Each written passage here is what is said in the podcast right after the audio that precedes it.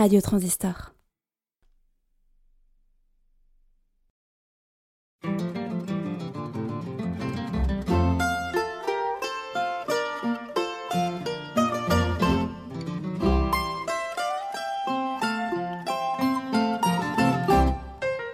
Bonsoir à toutes, bonsoir à tous. Nous sommes le mercredi 20 janvier, il est 20h, vous êtes sur Transistor pour l'émission Le Kiosque dans sa troisième édition. Nous commençons par les actualités musicales. Ce soir, j'ai choisi pour vous deux concerts diamétralement opposés. L'un qui ravira les amateurs de musique classique allemande et l'autre qui ravira les amateurs de musique contemporaine française. Alors, le premier concert, c'est La Flûte enchantée, du très célèbre Wolfgang Amadeus Mozart diffusé le 22 janvier prochain à 19h30 sur le site de l'Opéra de Paris. La flûte enchantée, pour ceux qui ne la connaissent pas, c'est un opéra qui raconte d'abord une histoire d'amour. Une histoire d'amour entre Tamino et Pamina, entre le jeune prince et la princesse en détresse qui doit aller sauver des griffes de Zarastro sur l'ordre de la reine de la nuit. C'est aussi l'histoire d'amour de Papageno, celui qui l'accompagne, l'oiseleur, et sa promise Papagena, c'est aussi une grande recherche de la sagesse. Et cette recherche est particulièrement bien servie dans cette distribution, puisque vous y retrouverez, entre autres, Julie Fuchs dans le rôle de Pamina, Sabine Devielle dans le rôle de la Reine de la Nuit, Cyril Dubois dans le rôle de Tamino et Nicolas Testé dans le rôle de Zarastro. Pour vous donner un avant-goût de cette œuvre sublimissime, je vous propose d'en écouter deux extraits. Le premier, ce sera le grand air de la Reine de la Nuit chanté ici par Sabine Devielle. Et le deuxième, ce sera le dernier air de Papageno, celui où il appelle Papagena de ses voeux, chanté ici par Simon Kinleyside. Thank.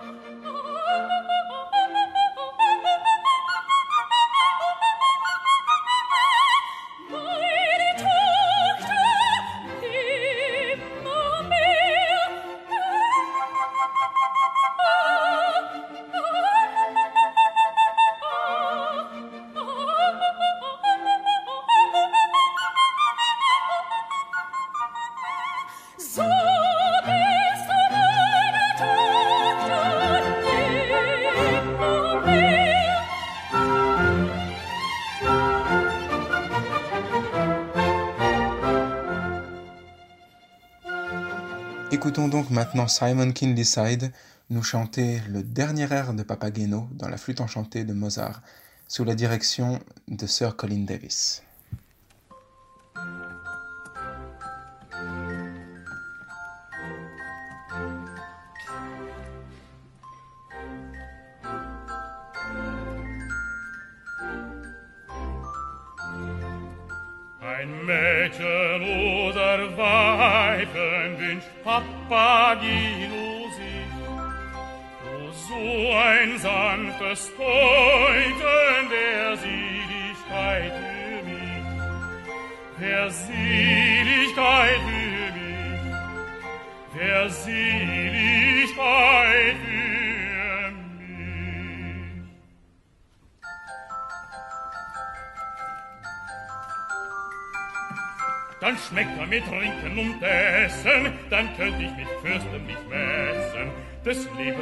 Weise mich freuen und wie im Elysium sein. Dann könnt ich mit Fürsten mich messen, des Lebens als Weise mich freuen und wie im Elysium sein. Im Elysium sein im Elysium sein. Le deuxième concert que je vous propose s'inscrit dans le cadre de la Biennale Boulez qui aura lieu du 19 au 23 janvier prochain sur Philharmonie Live, le site de la Philharmonie de Paris. Vous y trouverez des concerts comprenant uniquement l'œuvre de Pierre Boulez, servi notamment par l'ensemble intercontemporain, mais le 20 janvier, l'Orchestre de Paris, sous la direction de Klaus Mekele, le chœur Accentus, Pierre-Laurent Aymar au piano, la soprano Christelle Lutsch et Richard Wilberforce en chef de chœur, vous propose un concert qui, bien sûr, fait honneur à Pierre Boulez, comme compositeur et comme chef. Pierre Boulez a été un immense interprète du répertoire français du début du XXe siècle, de Debussy, de Ravel, et c'est à ces mêmes compositeurs que Klaus Mekele, l'Orchestre de Paris, Accentus, Pierre-Laurent Aymar, Christelle Lutsch et Richard Wilberforce nous proposent de faire honneur. Vous y retrouverez notamment les initiales de Pierre Boulez, les offrandes oubliées d'Olivier Messiaen, le concerto pour la main gauche de Ravel que j'ai eu la chance d'entendre par Pierre-Laurent Aymar il y a quelques années et je peux vous promettre que cette interprétation sera absolument éblouissante. Les soleils des eaux de Pierre Boulez et enfin La mer de Debussy qui permettra à l'orchestre de donner toute la largesse à sa palette de couleurs.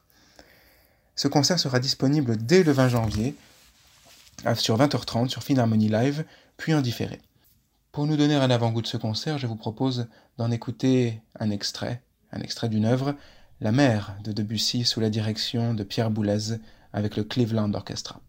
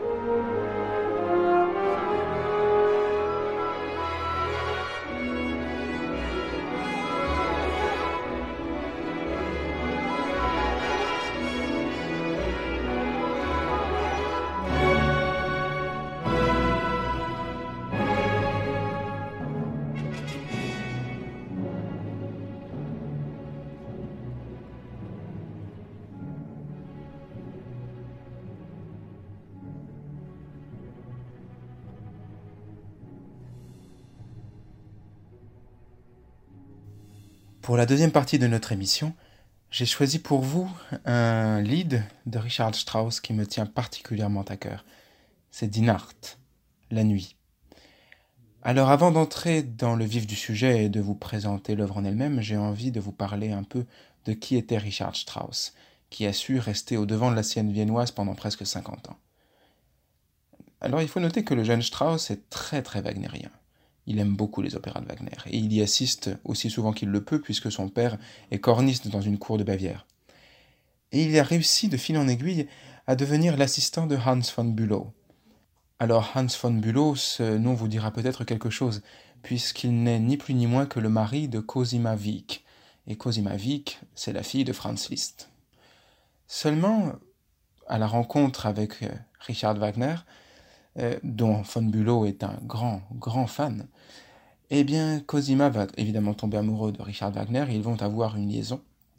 Et Hans von Bülow est tellement fanatique de Richard Wagner qu'il dirigera la première de Tristan und Isolde, alors que Cosima et lui sont toujours mariés et que la liaison est toujours euh, d'actualité. Donc Richard Strauss devient l'assistant, chef d'orchestre, de Hans von Bülow. Et on peut voir donc qu'il prend à la fois le point de vue du musicien exécutant, puisqu'il dirigera beaucoup, beaucoup, et également celui de compositeur, puisque dès ses 20 ans, il commence à se faire connaître ainsi. Alors, il développe un goût pour la transgression, la provocation. C'est un jusqu'au boutiste, et Johannes Brahms dira en écoutant sa première symphonie qu'il y a beaucoup de thèmes là-dedans, beaucoup trop de thèmes, et qu'on n'en fera jamais rien, que ce n'est pas assez clair comme discours. Et ce discours euh, un peu emmêlé, qui tient bien sûr de, la mélodie continue chère à Richard Wagner, c'est-à-dire cette mélodie, enfin cet enchevêtrement de mélodies qui se chevauchent les unes les autres et qui forment une sorte de, de monstre musical qui avance et qui dévore tout sur son passage. Richard Strauss le conservera très longtemps, et dans ses derniers opéras expressionnistes, Electra et Salomé, qui évoluent en fait dans le même univers artistique que des artistes comme Klimt ou Egon Schiele, qui vont, alors qu'ils vivent dans une société complètement conservatrices, puritaines, vont tenter d'exprimer une nouvelle idée de la sensualité et critiquer cet enfermement des corps. C'est aussi l'idée de Friedrich Nietzsche, d'ailleurs, qui fustige la société viennoise et pas que la société viennoise d'ailleurs, la morale chrétienne qui vise à enfermer les corps et dans une morale complètement astringente. Mais ce n'est pas de ce Richard Strauss-là que nous allons parler aujourd'hui. Avant de vous parler de Dinart, il faut encore que je vous parle de ce que c'est qu'un Lied. Un Lied, donc en allemand la chanson, le chant, c'est une forme musicale qui voit ses débuts à la fin du XVIIIe siècle et qui consiste à un poème mis en musique, en général accompagné par un piano, par un clavecin, un instrument polyphonique, souvent un clavier. ce poème en général peut être strophique et dans ce cas-là, on met en musique les strophes de la même manière, musique répétée. L'un des grands représentants, bien sûr, c'est Franz Schubert. Je vous propose d'écouter le premier lead d'un des cycles de Franz Schubert. C'est La Belle Meunière, dit Schönemüllerin, le lead Das Wandern, chanté ici par Dietrich Fischer-Dieskau, accompagné par Gérald Moore.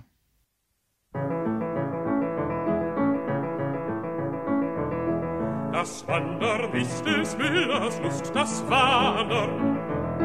Das Wandern ist des Müllers Lust, das Wandern. Das muss ein schlechter Müller sein, ihm niemals fiel das Wandern ein. Das Wandern, das Wandern, das Wandern, das Wandern.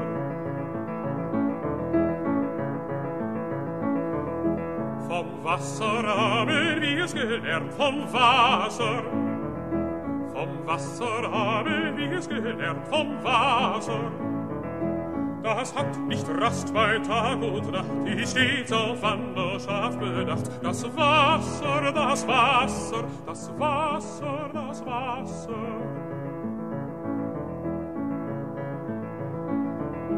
Das sehen wir auf den Rädern, ab den Rädern. Das sehen wir auf den Rädern, ab den Rädern die gar nicht gerne stille steht, die sich mein Tag nicht müde dreht. Die Räder, die Räder, die Räder, die Räder.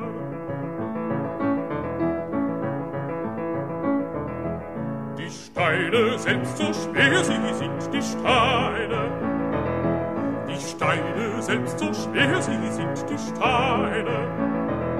Sie tanzen mit den Mutterrein und wollen gar noch schneller sein. Die Steine, die Steine, die Steine, die Steine.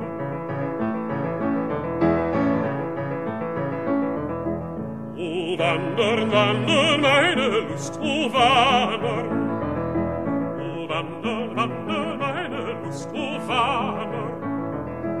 Herr Meister und Frau Meisterin, lass mich in Frieden weiterziehen und wandern und wandern und wandern und wandern.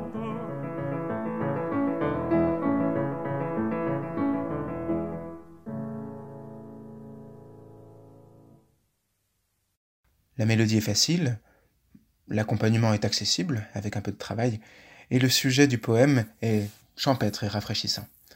C'est d'abord parce que le lied est une forme musicale qui s'adresse à une société noble ou aristocratique.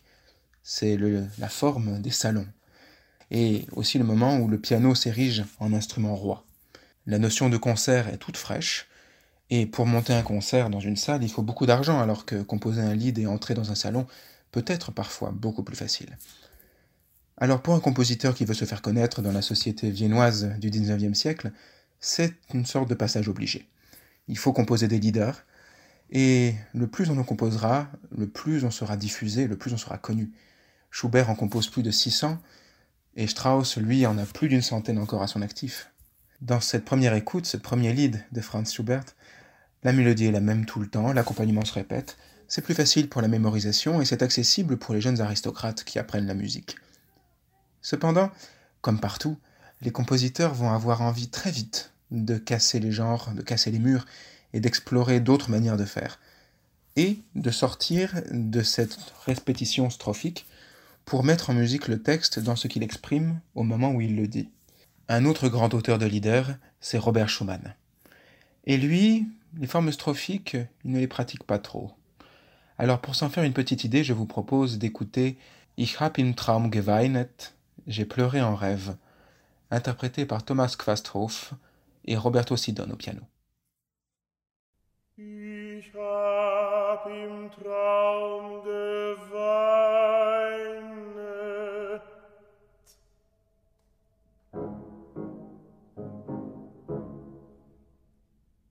Mir träumte, du lägest im Grab. Ich wachte auf träne floss noch von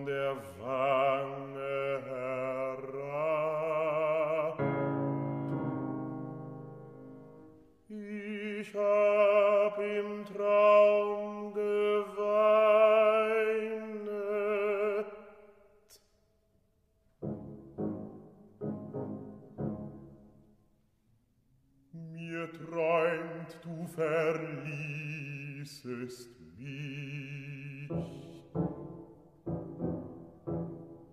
Ich wachte auf und ich weinte noch lange.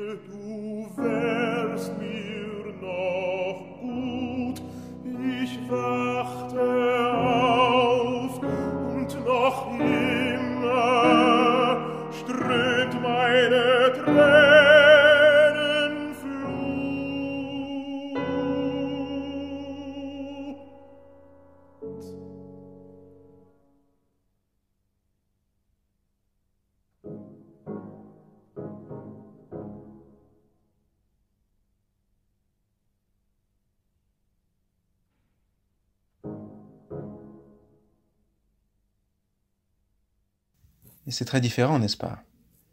Le piano souligne le texte par touche, la ligne vocale est presque toute seule, une approche radicalement différente. Et ici, la priorité de Schumann, c'est d'exprimer ce que le texte raconte. J'ai pleuré en rêve, et je ne pouvais pas arrêter le flot de mes larmes, même quand je m'étais éveillé. Entre Strauss et Schumann, il y a presque un siècle. C'est autant de temps pour laisser les pratiques évoluer, et on va voir tout de suite que Strauss, dans son abord du poème, dans sa manière de le traiter, et dans sa manière d'écrire la musique, est à la fois très proche et radicalement différent. Parce qu'il nécessite une virtuosité, un lyrisme vocal et parfois pianistique que Schumann et Schubert n'exigeaient pas. En somme, on peut dire qu'il commence à approcher le lead de la forme du concert. Ce n'est plus une œuvre qu'on interprète dans les salons, mais qui va avoir sa place dans les salles aux côtés des grandes œuvres, qui sera orchestrée aussi du vivant de Strauss. C'est une forme qui prend une ampleur qu'on ne lui avait jamais vue avant. Et pour s'en persuader, je vous propose d'écouter Die Nacht, opus 10, de Richard Strauss, composé en 1885, avec Barbara Bonnet au chant et Geoffrey Parsons au piano.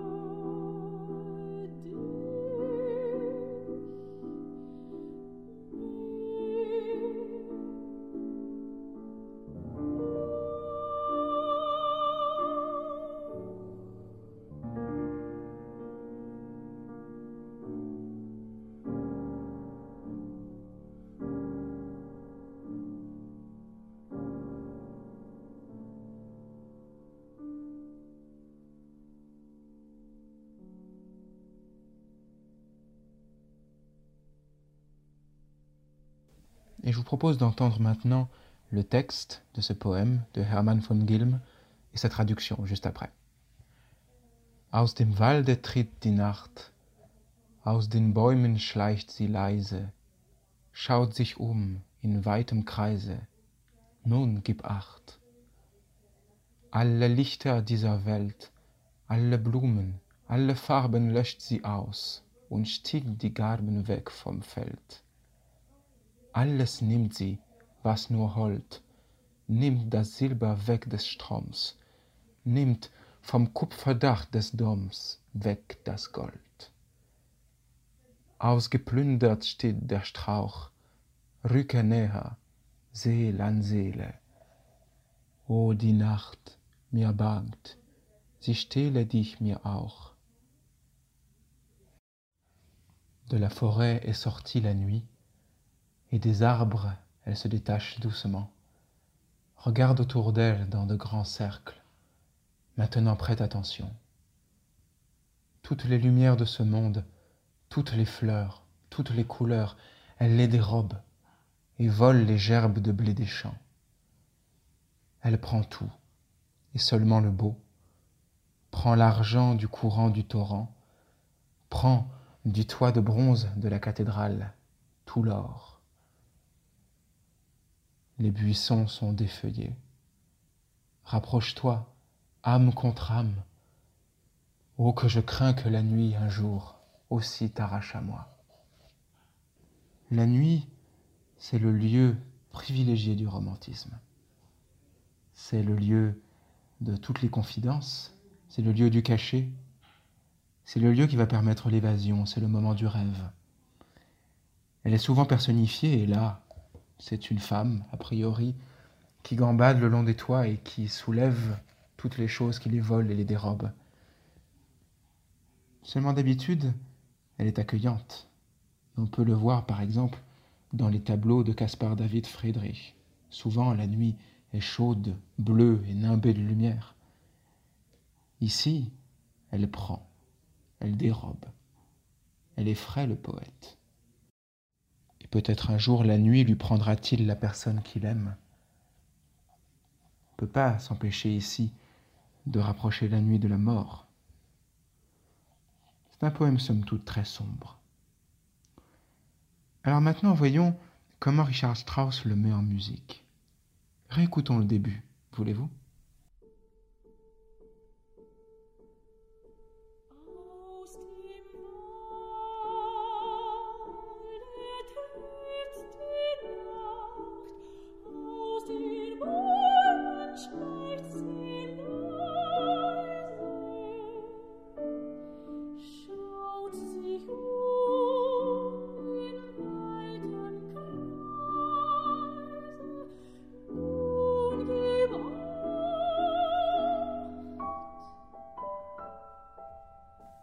Piano est très doux, la voix en sort, en émerge comme la nuit émerge de la forêt.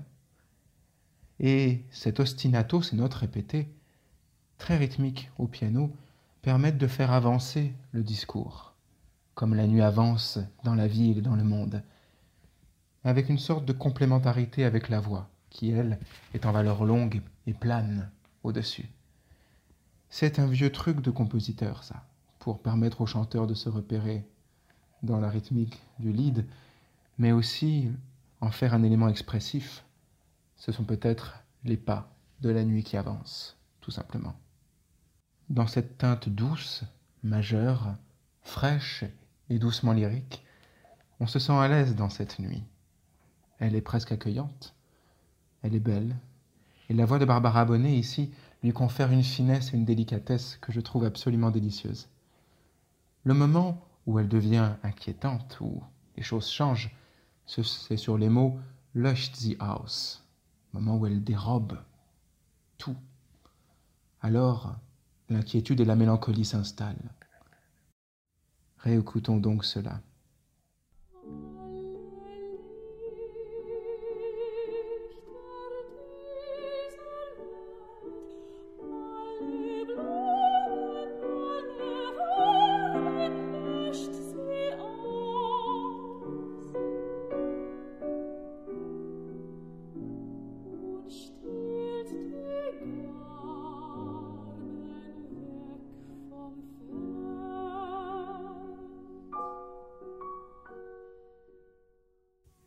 Change. Il y a comme un pincement au cœur dans tout ça. Mais on n'a pas encore perdu toute la lumière dont Strauss avait chargé sa nuit dans ses premiers accords. Elle reste très belle et très lumineuse encore. Sur la troisième strophe, Strauss va proposer une mise en musique qui est ce qu'on appelle une marche harmonique, c'est-à-dire que la mélodie va augmenter avec la même phrase répétée chaque fois un petit peu plus haute que la précédente, et le piano va la suivre. Et on voit qu'il veut illustrer ici un vers tout particulier. C'est le moment où la nuit, légère, vient ôter du toit de la cathédrale tout l'or. Elle monte au plus haut de la ville et elle enlève tout, ce qui brille. Il y a un mot en allemand que Hermann von Gilm ici utilise plusieurs fois, c'est le mot weg. Il y a effectivement le verbe wegnehmen. Nehmen, c'est prendre, et weg, c'est dehors, c'est porter loin de. Quand on dit à quelqu'un qu'on n'a pas envie de le voir et qu'on est un petit peu grossier, on dit weg pour lui signifier qu'il peut quitter la pièce vite de préférence. Et ici, on a à la fois ce verbe prendre et cette particule qui signifie loin hors d'eux et peut-être vite. Et cette idée que la nuit prend tout, Strauss le donne à entendre aussi, puisque toute la phrase, à partir de Alles nimmt sie jusqu'à Gold, est construite en un seul élan. Réécoutons donc cette strophe.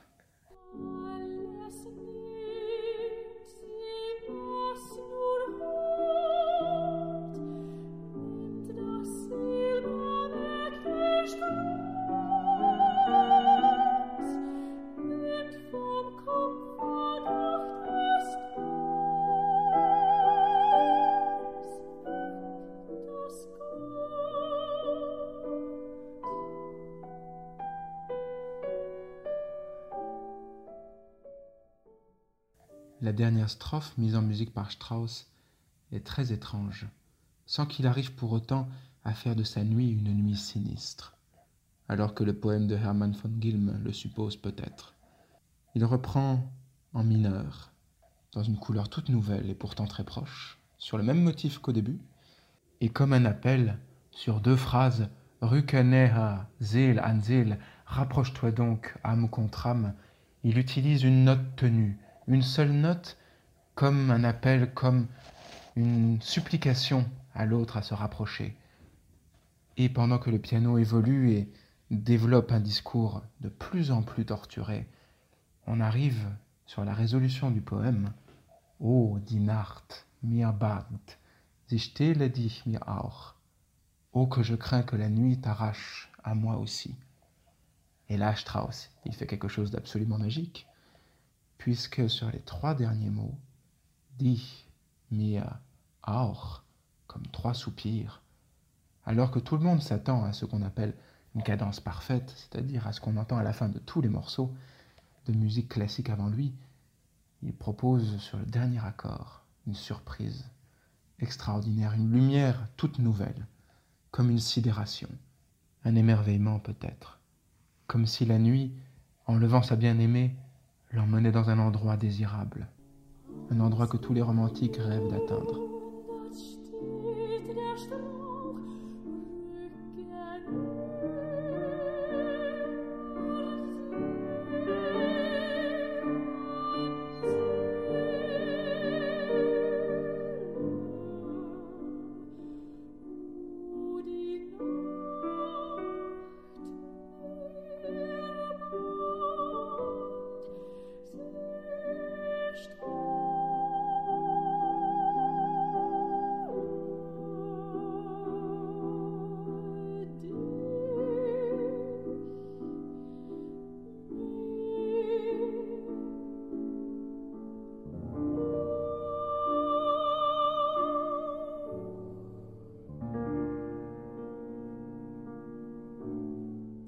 Cette communion avec la nuit, la nature et le monde qui les entoure, loin de cette réalité, de cette société et de cette modernité peut-être qui les effraie et dans laquelle ils sont si peu à leur aise. Je vous propose de réécouter maintenant Dinart de Richard Strauss, opus 10, qui est un de ses tout premiers opus, il a 21 ans, par Barbara Bonnet, Geoffrey Parsons au piano.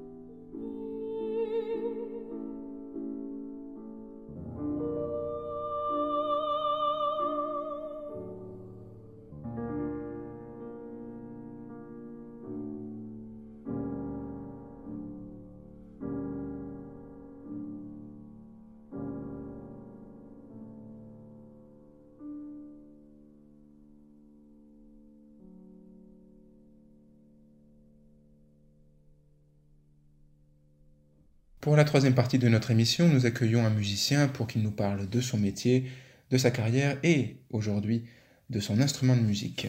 Bonjour Hugo Massé. Bonjour.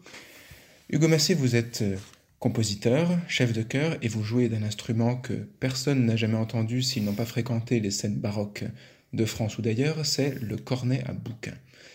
Alors est-ce que vous pouvez déjà nous éclairer sur le nom de cet instrument? Qu'est-ce qu'un cornet et pourquoi à bouquin? Alors un cornet à bouquin, c'est un instrument de la famille des vents, plus précisément de la famille des cuivres. Et c'est un détail d'autant plus étrange que ce n'est pas un instrument en métal, mais c'est un instrument en bois. C'est donc euh, quelque chose qui se situe quelque part entre la flûte et la trompette, on va dire, hein, pour, euh, voilà, pour aborder le sujet de manière euh, simple. C'est un tube de bois, un tube de bois percé avec des trous. On en joue au niveau des doigts comme on jouerait de la flûte, c'est-à-dire en appuyant sur les trous et en les débouchant. De la flûte à bec. La flûte à bec, voilà, ou même de la flûte traversière.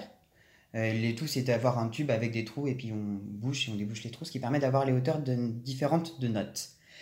Et au niveau de l'émission du son, c'est-à-dire la, la, vibration qui va se faire et qui va générer le son, ça se fait au niveau des lèvres. C'est les lèvres qui vont vibrer entre elles, comme pour la trompette ou le trombone.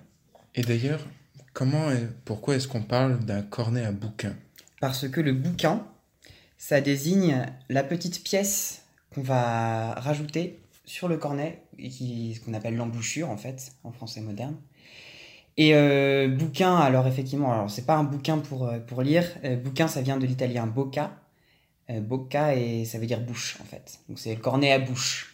Et il y a également un cousin du cornet qui s'appelle le cornet muet, qui est en fait plus ou moins le même instrument, sauf qu'on l'appelle cornet muet ou cornetto muto en, en italien parce que euh, l'embouchure est sculptée directement dans le bois. Donc, on ne rajoute pas cette euh, petite bouche au bout. Et donc, comme il n'a pas de petite bouche au bout, qu'elle est sculptée directement dans le bois, c'est donc un cornet qui est muet, vu qu'il n'a pas de bouche. Donc, on appelle le cornet muet ou cornetto muto en italien.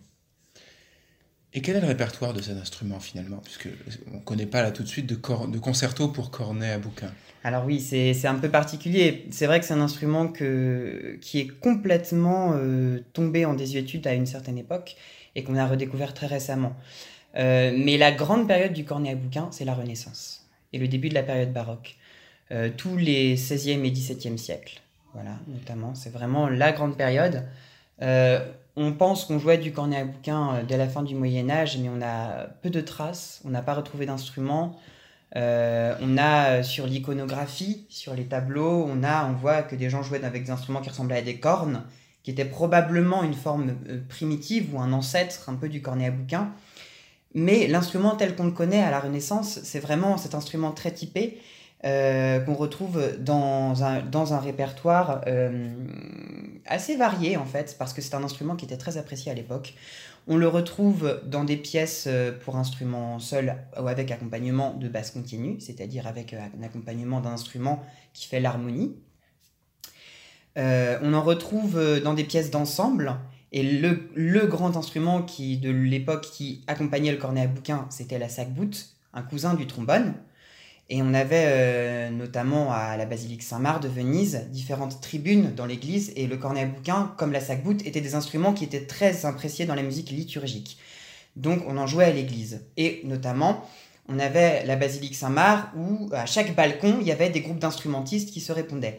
Et les grands compositeurs de cette époque-là, c'est Gabrieli, c'est... Euh, euh, qui encore... Villaert et, et d'autres. Villaert ou, euh, ou, Peter Phillips, ou en tout cas, voilà, toutes ces générations de compositeurs qui étaient, voilà, Maître Saint-Marc de Venise. Il y a également une autre pratique, euh, un autre type de répertoire qu'on trouve beaucoup euh, pour le cornet à bouquin, mais qu'on trouve aussi beaucoup à l'époque, c'est les répertoires de diminution. C'est-à-dire qu'on va prendre un morceau, un morceau connu, un tube de l'époque en quelque sorte, et, euh, et, on va partir de la mélodie et en fait on va rajouter des notes. On va orner, c'est-à-dire au lieu de faire euh, ta ta, on va faire ta da da da da. Voilà, on va rajouter une guirlande de notes comme ça. Et en fait, toute cette guirlande de notes comme ça qui va s'ajouter, on va appeler ça une diminution. Et euh, il était très courant que des grands cornettistes euh, écrivent des diminutions sur des pièces connues. Les plus connus d'entre eux, c'était par exemple Bassano ou alors euh, Rognoni, ou voilà, des, noms qui aujourd'hui ne sont pas forcément très familiers, mais qui à l'époque étaient des grands instrumentistes qui ont beaucoup œuvré pour la voilà pour l'instrument, qui étaient des facteurs connus, des joueurs connus, voilà. Et pour illustrer votre propos, Hugo Massé, nous écoutons un extrait de Suzanne un jour, la chanson originale écrite par Roland de Lassus, ici interprétée par l'ensemble Vox Luminis dirigé par Lionel Meunier. Et tout de suite après, nous écouterons la diminution effectuée sur cette chanson par Giovanni Bassano, interprétée par la Guilde des mercenaires dirigée par Adrien Mabir.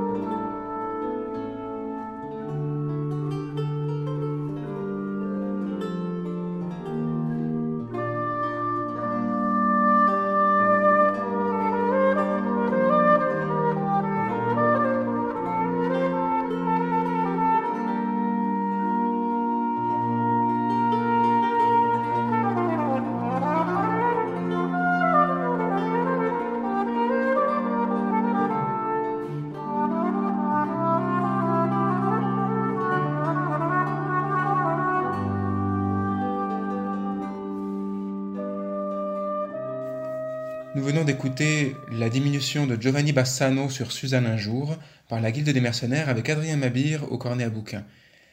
Alors, Hugo Massé, vous nous parliez de ces diminutions écrites, mais j'ai écumé pas mal de concerts euh, baroques et j'ai moi-même eu la chance de, jouer dans plusieurs orchestres. Et les, les cornettistes que j'ai eu la chance de croiser improvisent beaucoup ces diminutions. Alors, est-ce que vous pouvez nous en dire un peu plus sur cet art de l'improvisation?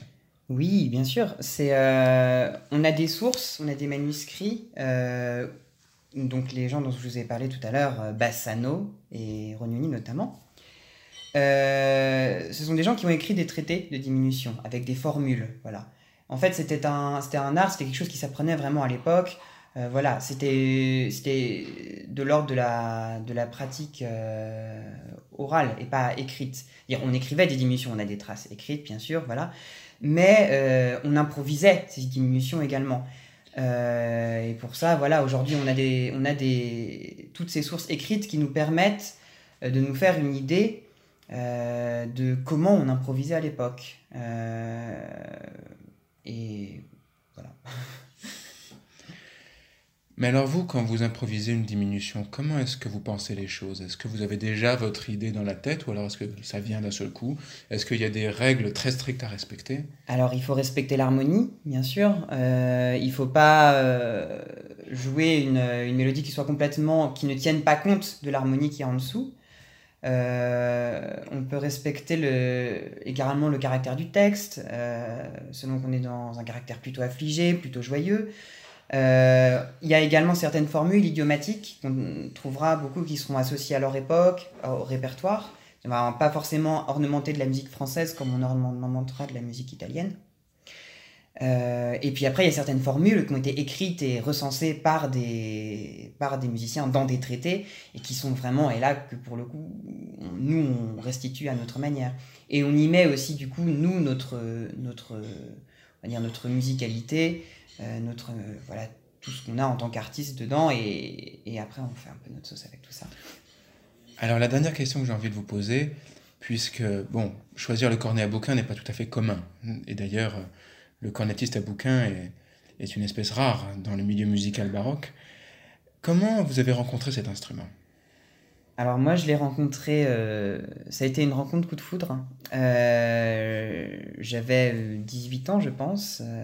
J'étais au lycée et, euh, et je, on visitait le musée de la Cité de la Musique. Euh, et voilà, et je, je, me balade, j'avais un audio guide et je, je croise les cornets bouquins. À l'époque, je faisais de la trompette, je pense que c'est important de le préciser quand même.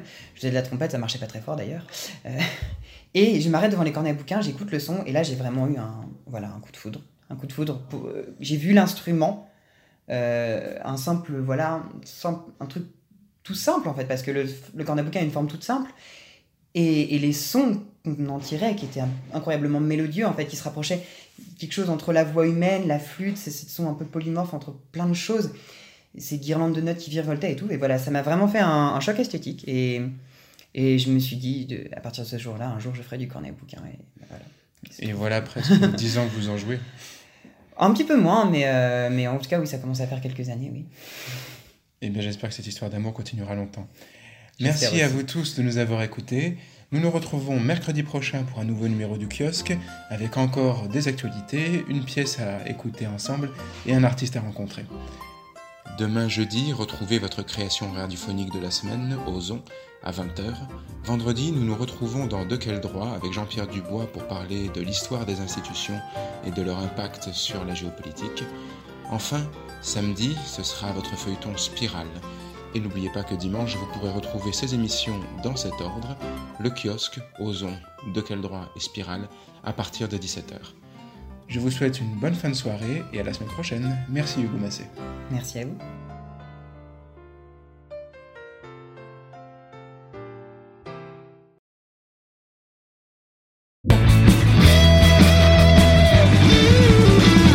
Radio Transistor.